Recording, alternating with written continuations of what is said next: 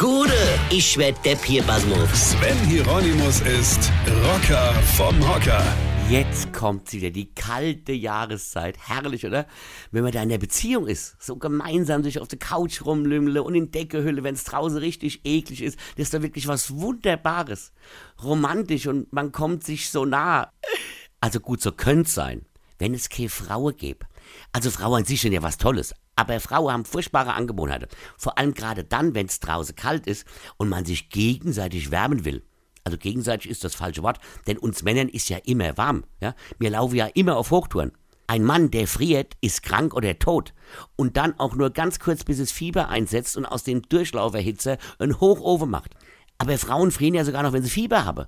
Äh, Aber zurück. Also, was Männer hassen, aber Frauen lieben, vor allem so beim Kuscheln unter der Decke, ist, na, na, erraten? Genau. Wenn ihr uns eure eiskalte, tiefgefrorene Füße auf die Oberschenkel oder die Wade knallt. Mit voller Wucht werden da die Froststelze uns Männer an die Beine gerammt, dass es sich so anfühlt, wie wenn eine Rind Brandzeichen bekommt. Halt nur eben in arschkalt. Da sieht man auch Wochen später den Fußabdruck aus seinem Bein.